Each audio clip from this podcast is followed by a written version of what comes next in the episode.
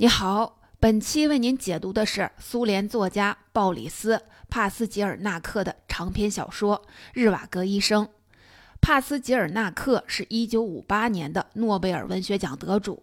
为什么瑞典人决定把奖发给他呢？按理说，当时瑞典和苏联的外交关系并不好。关键还是这部作品的价值，实在是让瑞典人没有办法假装看不见。这部小说从1902年开始写到了二战结束，两次世界大战和十月革命都发生在这个时间跨度内。俄罗斯这个国家在这四十多年里经历了翻天覆地的变化。关于这个历史时期的文学作品，外国人写不好，苏联人不敢写，只有日瓦戈医生写的又好又真实，属于里程碑式的作品。帕斯捷尔纳克最初在国际上出名是靠写诗。二十世纪四十年代，他就获得过三次诺贝尔奖提名。但是他后来发现，写长篇小说才是自己的使命。一九四五年的一天，他对来访的以赛亚·柏林说：“自己以前的作品毫无价值，手上正正在写的小说才是伟大的作品。”他要用整个下半辈子来干这一件事情。他指的正是才写了几章草稿的日瓦戈医生。以赛亚·柏林后来成了世界知名的大学者，但当时他还只是一个年轻的英国外交官。十一年后，帕斯捷尔纳克再次见到他，把一个厚信封交到他手里，里面是全书的手稿。当天晚上，以赛亚·柏林在灯下读得泪流满面。通过秘密渠道，柏林把书送到了意大利出版。苏联官方知道了以后，大为震怒。从此以后，帕斯捷尔纳克遭遇了一系列政治迫害，导致最后他不得不宣布放弃去瑞典领奖。这本书也成为著名的禁书。关于这本书的写作和出版有非常多的故事，限于篇幅，非常遗憾不能在这里为您一一讲述。我们还是先来看这本书的主要内容。当您理解了这本书的伟大之处，再去看当年这段历史，肯定会有更深的感触。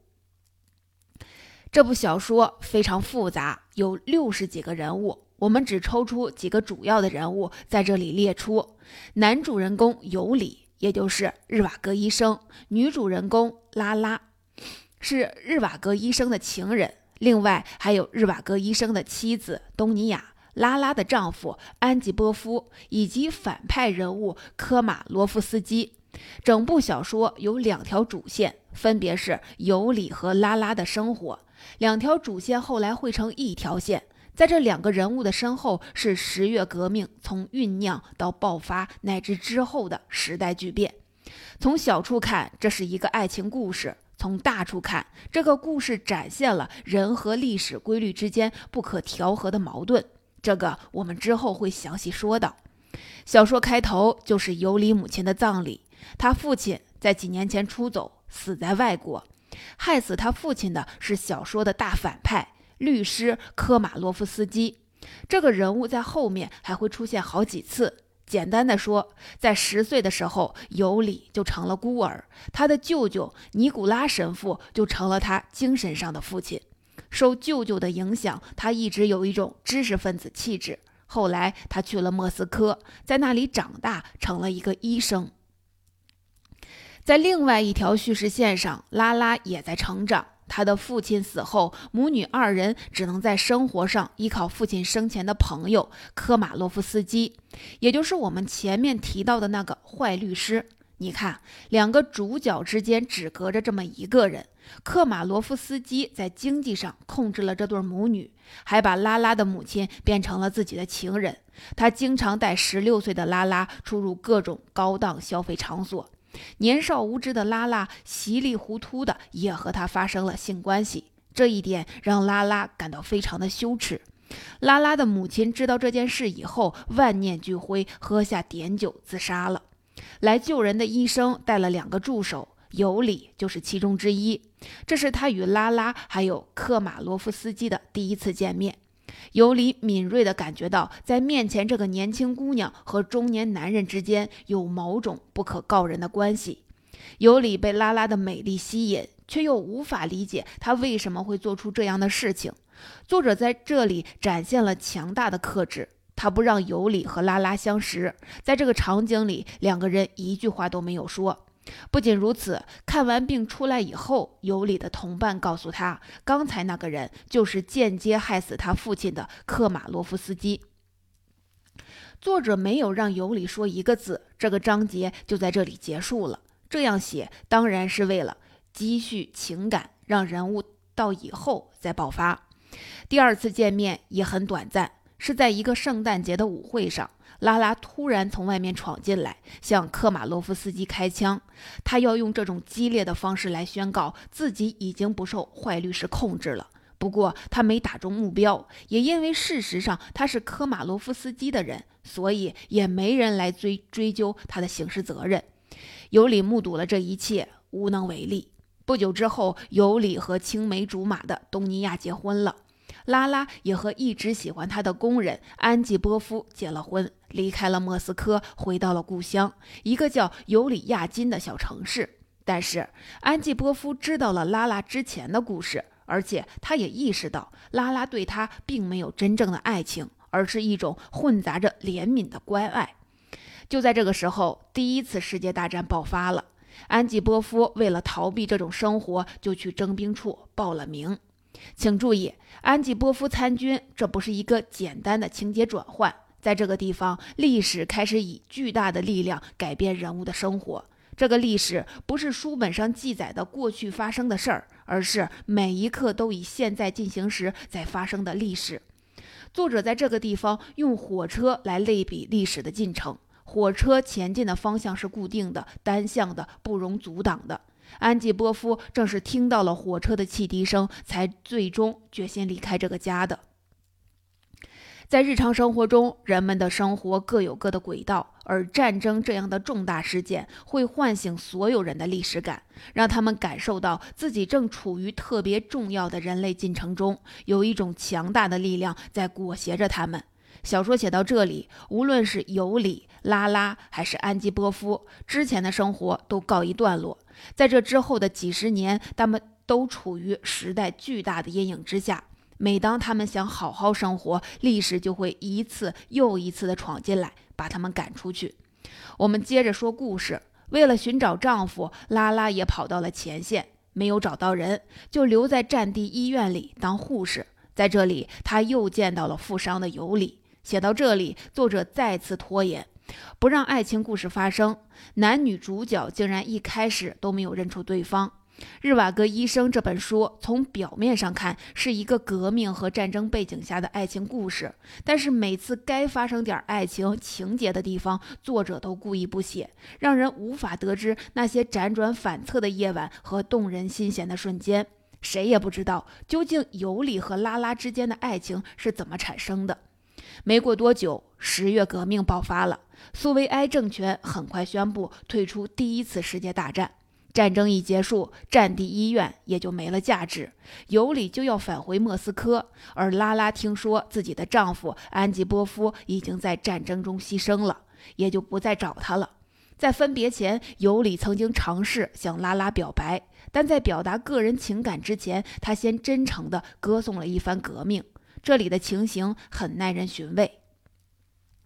尤里试图把自己的爱情纳入时代的框架中去。他说：“社会主义宛如一片海洋，所有个人的单独的革命应该像无数溪流一样汇聚其中，这就是生活的海洋。”但是拉拉丝毫不感兴趣，在他心里，生活不是这个样子的。尤里的这个样子让他感到很厌烦，他就把尤里赶走了。回莫斯科以后，尤里见到革命后的真实生活，所有的物资都非常短缺，一家人的生活全指望尤里做医生的那点儿微薄的收入。他得了伤寒病，陷入了昏迷。本来一家人的生活没有了着落，但是忽然之间，他又吃到了抹着黄油的白面包，喝上了咖啡，这都是他同父异母的弟弟叶夫格拉夫送来的。作者用隐约的笔法告诉我们，弟弟和当权者有瓜葛，才能弄到这些紧缺物资。而尤里自己有一次在给政府要员看病的时候，也获得了很多的白糖、猪油、肥皂和奶酪。总体上来说，帕斯捷尔纳克是一个非常严肃深情的作家，讽刺不是他的长处。但是在这里，他让日瓦格医生和他的岳父靠看病领到许多生活用品，背着大口袋回家，还是显出了一丝丝的滑稽。但是，如果您您想到这是在莫斯科，在革命风暴的中心，这个真心诚意歌颂革命的人想的不是全人类，而是自己终于可以靠这些东西获得妻子的夸奖，就可以发现，这时候的他已经不是刚开始的日瓦格医生了。弟弟警告尤里，继续留在莫斯科可能会有危险。于是，一家人收拾收拾，打算去尤里亚金附近的农村瓦雷金诺。他妻子家祖上在那里还有一块土地。在旅途中，尤里见到了著名的革命将领斯特列利尼科夫。斯特列利。尼科夫以铁血著称，曾经有个村子抗拒他的命令，他就开炮把村子夷为了平地。其实这个铁血将军就是拉拉的丈夫安吉波夫，他死里逃生，参加了革命，改名换姓，还成了红军高级将领。可是他却一次也没有回过家。这一次，他的铁甲列车就停在尤里亚金附近，他还是不愿意回到过去的那种生活。不光是因为他依然不知道怎样和拉拉相处，而且革命已经把他变成了另外一个人。写到这里，小说的上半部分就结束了。医生和诗人尤里日瓦格从同情革命到经历革命，最后逃离革命。他和家人远离了莫斯科这个权力中心，远离了对革命浪漫的想象。他们只希望过一种平静的生活。下半部分的主要内容都在拉拉居住的小城市尤里亚金和尤里居住的瓦雷金诺两个地方展开。尤里和妻子东尼亚像拓荒的农民一样劳动。他白天耕地，晚上写诗。他的诗歌创作也取得了很大的进展。农活不忙的时候，他会骑马去小城尤里亚金的图书馆里读书。有一天，他在那里看到了拉拉，但不出所料，作者又没让他上前相认。这时候，距离他来到这座小城已经一年多了。有一天，他终于主动找到了拉拉的家。一般作者写到这里，有情人历经战火磨难，终于相逢。这回总该写写爱情的细节了吧？还是没有。拉拉下楼来打水，提着两个大桶，旁边还有一只母鸡。作者故意安排了一个平淡无奇的生活场景，他们没有一见面就抱在一起，而是坐下来诉说着彼此的生活。拉拉告诉尤里，她知道斯特列利尼科夫就在城外，也知道自己的丈夫已经成了一架失控的杀戮机器。作者省略掉了大量的细节。总之，从这天开始，尤里每次到城里都会去拉拉家里。有一天，他甚至在那里过夜了。可是，尤里亚金不是世外桃源。有一天，尤里骑马经过，游击队突然出现，把他掠走了，因为他们需要一个医生。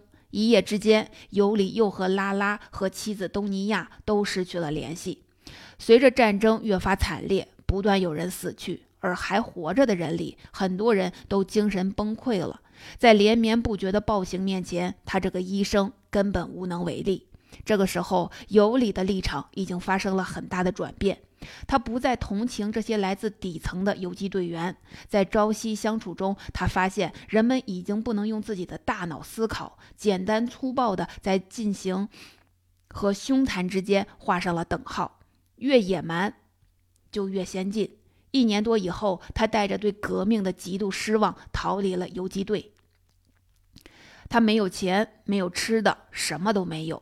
逃回尤里亚金的时候，和一个乞丐已经没有什么分别。这个时候，他的家人已经返回了莫斯科，但是还好，他又找到了拉拉。这个时候，他们总该安宁的生活下去了吧？正好相反，他们脖子上的套索越收越紧了。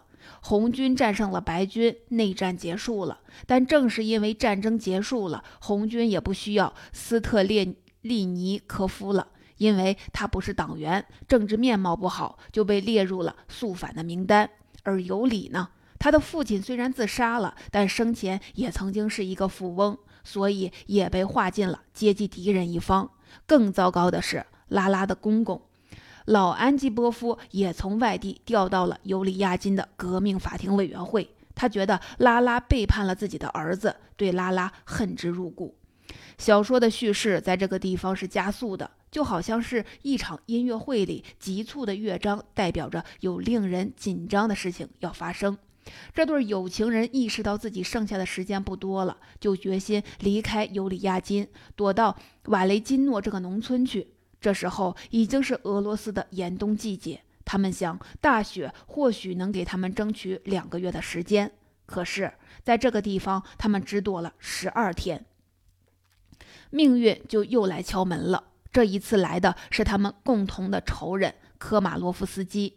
他说，安吉波夫已经被枪毙了，下一个就轮到拉拉。他许诺带着一家人离开苏联。尤里知道，科马洛夫斯基的车上根本容不下他，而且他出于尊严。也不可能上杀父仇人的车，于是就假装答应拉拉，随后会来和他会合，让科马洛夫斯基带走了他。过了一天，斯特列利尼科夫来了，这时候他已经是通缉犯，一路躲藏，从西伯利亚来到了这里。他和尤里两个人，除了罪名和埋藏在心里的痛苦，一无所有。他们在一起谈论拉拉，谈论革命。斯特列利尼科夫对自己一生重新做了评价，悔恨万分。第二天早上，尤里起来发现他已经自杀了。之后，尤里再也没有见过拉拉。他回到莫斯科生活，身体已经非常衰弱。有一天，他在电车上看到人行道上有一个女人，就像是当年的拉拉。他想跳下车去相认，因为过于激动，心脏病发作，死在了路边。拉拉出席了他的葬礼，后来作者就没有交代拉拉的行踪，只说死在了古拉格劳改营里。尤里不知道自己和拉拉还有一个女儿叫塔尼亚，他从此下落不明。一九四三年，尤里的弟弟叶夫格拉夫已经是将军了，他在苏军进军柏林的途中偶然找到了塔尼亚。这就是全部的故事。要分析这部时间跨度极大的史诗，难度很大。好在帕斯捷尔纳克给我们秘密地留下了线索。最明显的一条就是小城尤里亚金，在俄语中的意思就是尤里的城市。它的原型就是帕斯捷尔纳克生活过的乌拉尔山区城市比尔姆。他遇到拉拉的那个图书馆叫普希金图书馆，现在这所建筑也依然存在。以这个思路回头来看人物的设定，其实作家在名字的俄语词根里都给了提示。日瓦格对应着生活，拉拉对应着欢快和明亮，科马洛夫斯基对应着文字，指他总是剥削和控制别人；而安吉波夫两个名字分别对应着圣徒保罗和刽子手，一方面是理想主义者，另一方面又非常残忍。在俄语读者看来，这里头的关系不言自明，但是翻译过来，这里面的联系就丧失了。那么，日瓦格对应着生活，什么是生活呢？生活的前提是个人在物质和精神上的独立，而在人物之间的关系上，体现就是伴侣和家庭。我们第一次见到尤里，就是在他母亲的葬礼上，一个不到十岁的小男孩成了孤儿，失去了生活中的一切。他后来和东尼亚结婚，并不是出于爱情，而是东尼亚在和他的关系中扮演着母亲的角色。他很尊敬自己的妻子，但没有办法像爱拉拉一样的爱她。尤里和拉拉在后面的情节里多次相遇，又数次分离。最后，尤里以圣徒一样的牺牲心态，亲手送走了自己的爱人。之前提到，帕斯捷尔纳克不喜欢写花前月下。不写爱情细节，这是为什么呢？就是因为在他的写作观念里，爱情固然重要，但是那只是成为生活的前提。只有和爱的人在一起，才算是生活。所以，他其实是把生活放到了一个特别理想化的位置来审视的。在这部小说里，生活从来都是一个奢侈品。在当时的意识形态里，这种生活观不符合历史潮流。尤里一开始对革命抱着赞许和观察的态度，但是在随后而来的战争和政治斗争中，他逐渐意识到时代并没有给他这样的知识分子留出观察的距离和位置。既然人们认为自己发现了历史的规律，那么所有人都要在这个方向上运动。谁在规律外面，谁就是不符合规律。在尤里看来，有爱情、有私人空间才是生活。但是历史的前进不考虑这些标准，只有符合历史的才能叫生活。这里就是尤里和安吉波夫，也就是斯特列利尼科夫之间最大的区别。尤里和安吉波夫都爱着拉拉。但安吉波夫离开了家庭生活，投身到战争和革命当中去，这是他和尤里在人生选择上的重大分歧。在他们相遇的桥段里，安吉波夫依托着历史规律，有了新的身份，有了装备着大炮的铁甲火车和自己的指挥部。安吉波夫和尤里一样，从小渴望着崇高和光辉的事业，但是他在行动当中发现世界远比他想的要复杂。所以，他就选择了一种简单化的、有强烈目标导向的生活方式，成了一个严酷的人。这个铁甲火车和他本人一样，在固定的轨道上，朝着确定的方向前进。在这个时候，安吉波夫就是历史意志的化身，谁不服从他，谁就要被碾碎。在小说的上半部分，尤里热烈地和他的朋友们谈论哲学、谈论历史和革命。但是到了下半部分，这样的讨论几乎绝迹了。一方面是因为他不得不为了基本的生存在挣扎，很多时候他的身份是俘虏和流浪汉；另一方面，他也意识到这种讨论在现在进行时的历史面前没有位置。历史不是客体，不需要被观察；历史是主体，是笼罩在一切上方的乌云。在历史面前，人是没有地位的，人只是历史实现目标的工具。在苏联内战中，铁甲火车在和白军作战的时候发挥了非常大的作用；而在战争胜利之后，安吉波夫就像退役的火车一样，狡兔进，良弓藏，面临着被清洗的命运。因为历史的目标变化了，在新的目标里，他已经是妨碍历史前进的人了。而尤里，他追求的是个人的生活，而个人的生活从某种程度上说是反历史的。反时间性的个人生活没有确切的目标，没有斗争的敌人，它是内敛的，是日常的；而历史呼唤的是集中的、面向未来的积极的力量。如果不能成为历史的一部分，就要成为被历史排斥的对象。所以，尤里和拉拉从莫斯科被挤压的小城市，从小城市被挤压到农村，最后拉拉回归自己最初的噩梦。又到了自己拼命摆脱的科马洛夫斯基身边，安吉波夫被迫自杀。这就是个人在面对一种强制性的历史必然性的时候不得不面对的结局。在尤里搬到瓦雷金诺的第一个冬天，他在日记里写了很多他对文学和艺术的看法。这是这部小说里唯一一次出现第一人称的叙事。考虑到这部小说有一部分自传的性质。一般都认为这是作者本人的看法。这段话非常精彩，可以说是对日瓦戈医生的心灵的总结。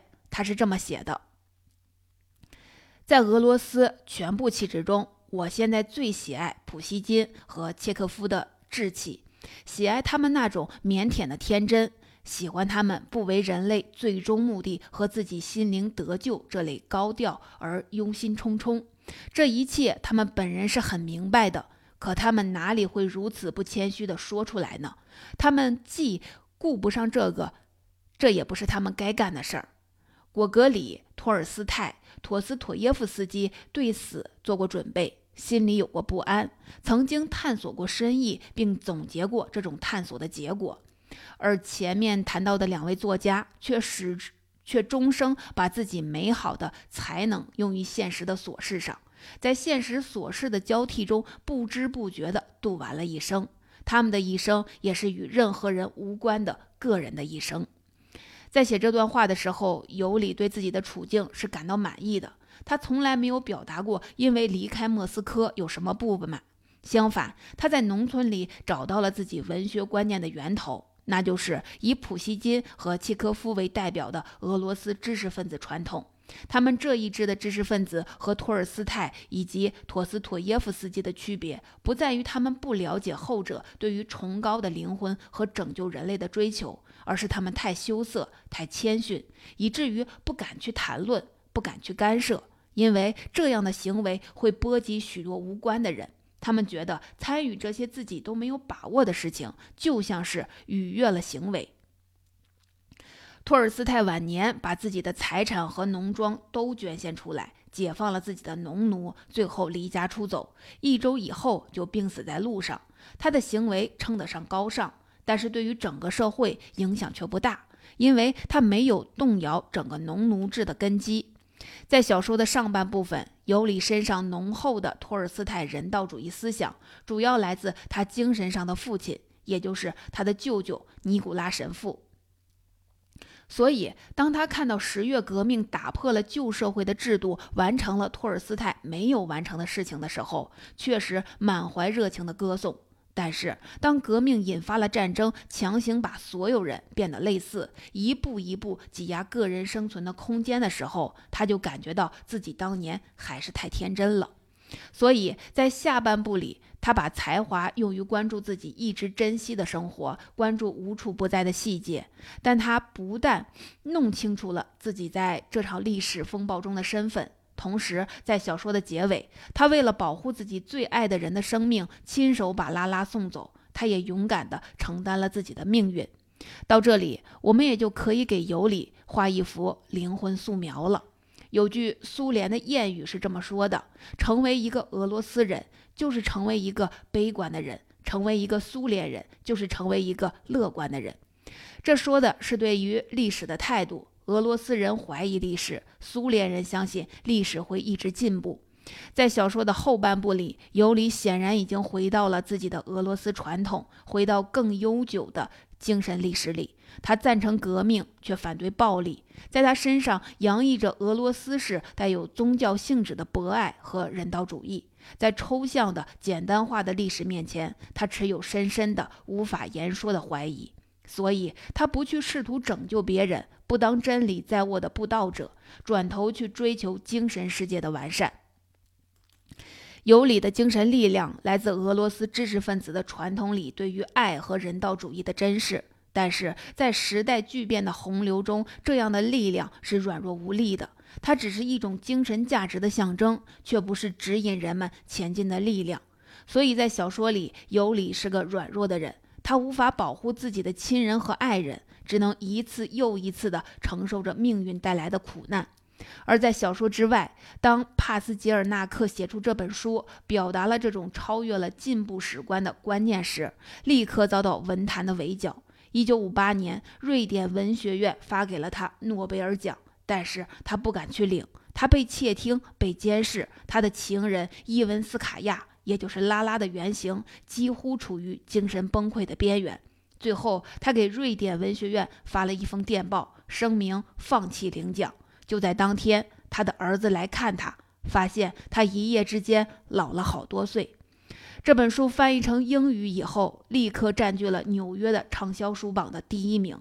根据中情局的估计，这本书的版税在当时的物价水平下都可以达到百万美元的级别。不过，这些钱都到不了帕斯捷尔纳克的手里，他也不敢拿这个钱。其实，苏联政府大可不必这么紧张。一九六四年，赫鲁晓夫读完了这本书，才发现当时对帕斯捷尔纳克的批判毫无必要。但当时帕斯捷尔纳克已经去世四年了。一切就像是历史开了一个玩笑，正是因为他们当时那么紧张，才给中情局抓住了机会，越禁止就越吸引人。后来中情局出资印刷了许多这本书的口袋本，在各个国际场合免费分发，让苏联外交官苦恼不已。果然，帕斯捷尔纳克知道自己的书竟然成了冷战中的文化武器，也许会后悔写这本书吧。总结，下面来总结一下这本书的知识要点。第一，日瓦戈医生写了俄国二十世纪上半叶翻天覆地的变化，是关于这段历史公认最好的文学作品。一九五八年，瑞典文学院给作者颁发了诺贝尔奖。第二，这部作品的主人公是日瓦戈医生和拉拉。他们是庞大历史背景下的两个个体，整部小说的主题是个人生活和历史规律之间的冲突。